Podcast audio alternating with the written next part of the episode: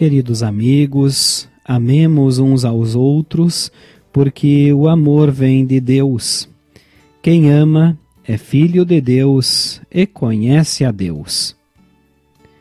Estas são as palavras bíblicas da primeira carta de João, capítulo 4, versículo 7.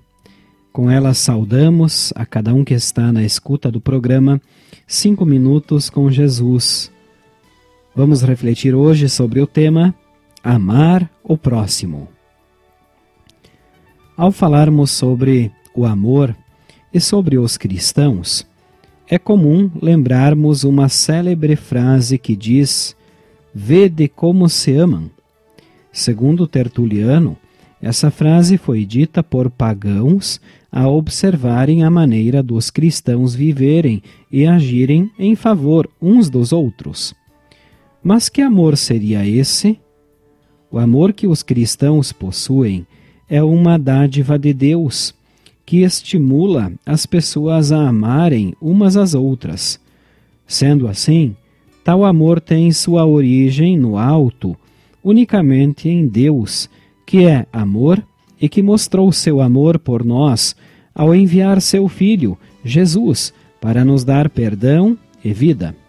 Por isso, o amor é considerado uma atitude genuína cristã, pois está ligado com a fé em Deus e com a obra de amor de Deus que gera o perdão, a vida e a salvação.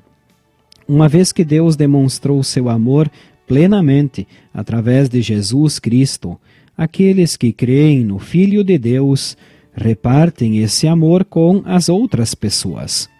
No entanto, também é importante reconhecer que somos pecadores.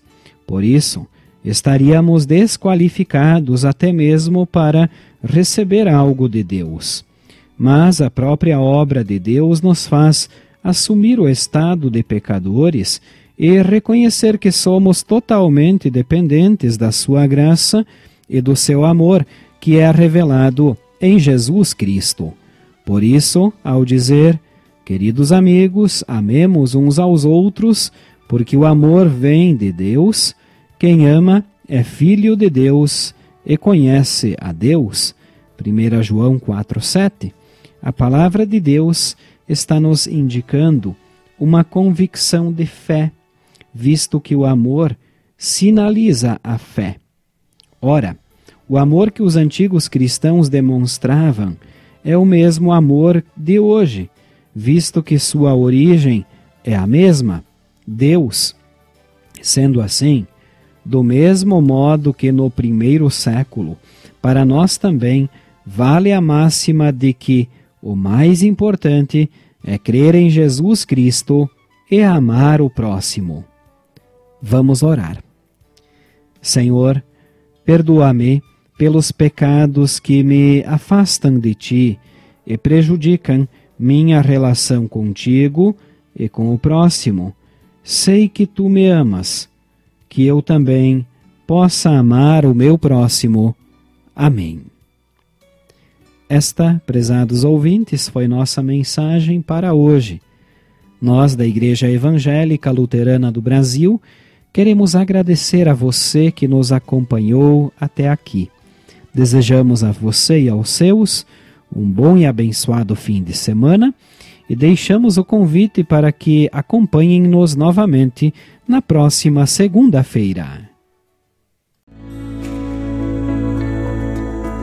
Como eu amo o teu templo, como é bom vir aqui.